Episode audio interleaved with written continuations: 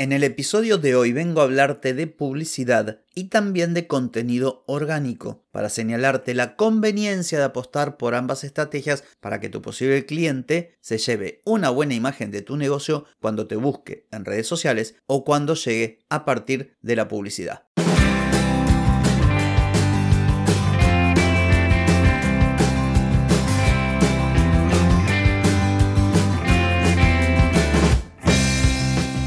Bienvenida y bienvenido a Marketing para Gente como Uno. Soy Carlos Malfatti, consultor de marketing y nos encontramos otra vez para hablar de marketing, emprendimiento, redes sociales, contenidos, publicidad y todo lo que tenés que saber para llegar a más personas, captar más clientes y vender más en Internet. Atenti, que arrancamos. Hoy es miércoles 19 de abril de 2023, estamos en el episodio 1222 y el tema es la publicidad y el contenido orgánico, cómo pueden trabajar en conjunto. Pero antes te pregunto, ¿querés mejorar tus ventas, contenidos, redes sociales o publicidad? Deja de perder tiempo, dinero y energía en acciones que no dan resultado y comienza a vender con estrategias, metodologías, contenidos y publicidad. Escribime ahora mismo a clientes y reserva tu consultoría. Muy bien, hoy vengo a hablarte de los contenidos orgánicos que pueden ser aliados de la publicidad que haces en las redes sociales, principalmente hablando de meta, campañas en Instagram y campañas en Facebook o bueno, en todo su inventario, aunque también el ejemplo puede ser útil para la plataforma de Google o de TikTok o de cualquier otra.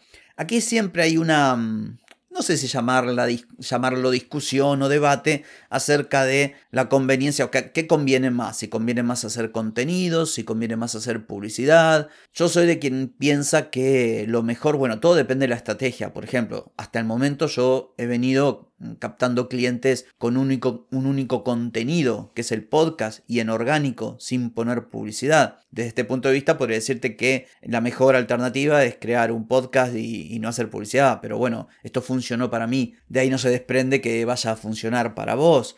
Entonces, siempre sugiero, primero, que hay que ver el contexto de cada negocio de cada persona, si tiene tiempo para crear contenido, si tiene los recursos, las habilidades, si tiene también las herramientas eh, o la publicidad, si tiene dinero, si lo puede invertir, si sabe utilizar la plataforma o tiene para pagar a quien le pueda llevar los anuncios. Pero supongamos el caso de, alguien que pudiese, ¿sí? que tuviera eh, o el dinero, los conocimientos o lo que sea, Creo que la estrategia mixta es la mejor. Atención, hay gente que sostiene que no es necesario crear contenidos, que crear contenidos implica mucho trabajo, muchos recursos, mucho tiempo para algo que es prácticamente efímero. Vos colgás algo en el feed de Instagram, se va a ver un ratito o un par de horas y luego va a quedar ahí. Bueno, esto es relativo, porque vamos al ejemplo de la publicidad, porque Justamente este episodio trata de la relación virtuosa entre ambos, entre los contenidos por un lado y la publicidad.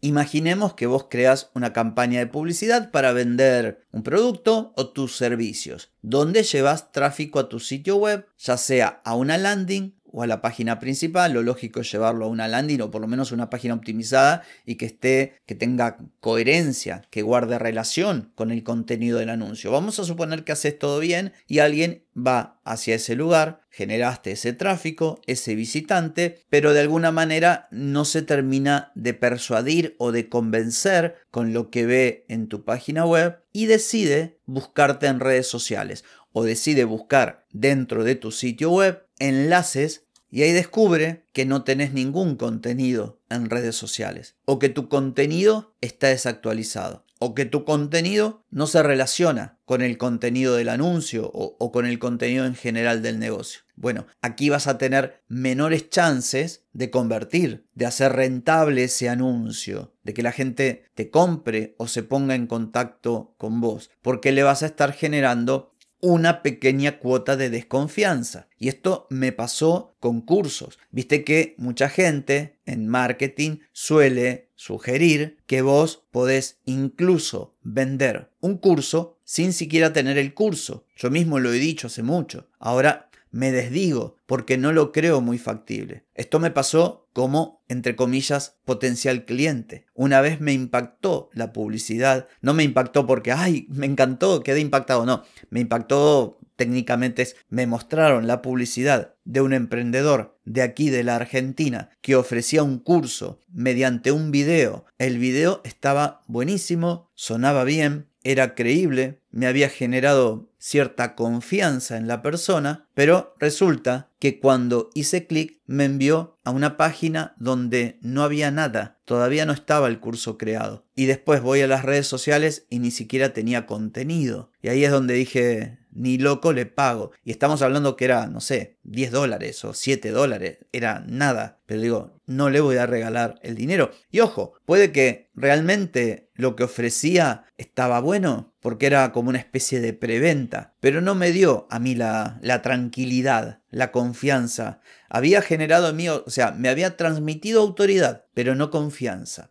Entonces, esto es importante. Yo entiendo que si no tenés tiempo, o las herramientas, o los conocimientos, o el dinero para contratar, en el caso de los contenidos, digas, bueno, mira, yo tengo poco dinero, además no tengo tiempo, el poco que tengo lo invierto en publicidad y vendo. Está bien, no, no es que esté mal, pero la sugerencia es que si podés, crees contenido de valor en tus redes sociales y contenido también relativo a tu negocio, porque eso lo he dicho más de una vez, te valida de cara a tus potenciales clientes, te valida. Las personas entran a tus perfiles de redes sociales y ahí advierten que realmente tu negocio existe, que hay contenido, que tiene una determinada frecuencia de publicación, que está actualizado. Por darte un ejemplo, imagínate que tenés un centro de estética y creas una campaña publicitaria en Instagram de un determinado producto de tu centro de estética, de un servicio. La publicidad está bien, la página de aterrizaje está bien, con una promoción o un cupón o lo que sea. Podrá ocurrir que alguien conoce tu negocio y bueno, efectivamente ve la publicidad y compra o porque hay un descuento importante o porque resulta que justamente andaba pensando en hacerse un tratamiento de belleza o de salud, pero la mayoría de las personas no va a conocer tu negocio porque eso es algo que también lo he mencionado en distintos episodios. Nosotros tenemos la creencia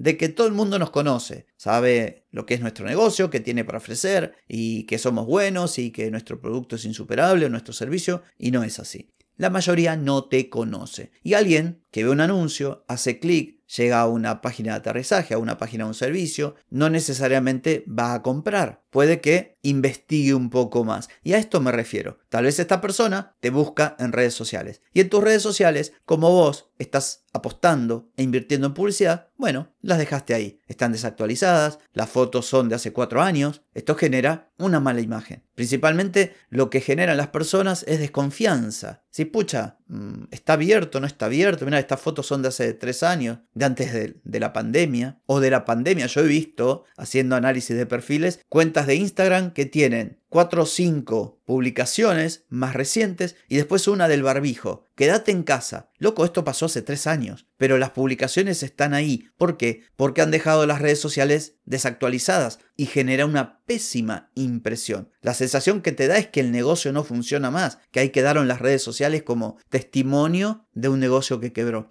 Así que atención con esto. Aunque vos inviertas en publicidad, siempre es bueno tener una presencia digital de calidad. Aunque debas bajar la frecuencia de publicación si no tenés tiempo. Hay muchas formas de tener actualizados tus perfiles en redes, tu ficha de mapas de Google y un montón de cosas que son muy importantes a la hora de generar esa confianza principalmente en quienes no te conocen, porque nadie te va a comprar por el solo hecho de haber puesto una publicidad y haber enviado a las personas hacia una landing. Tienen que pasar una serie de cosas para que realmente esa confianza se genere, esa conexión con tu negocio y se decidan a sacar la billetera y pagarte. Así que atenti con esto. En fin, ha sido todo por hoy. Espero que estos consejos hayan sido de utilidad. Nos volvemos a encontrar mañana. Chau, chau.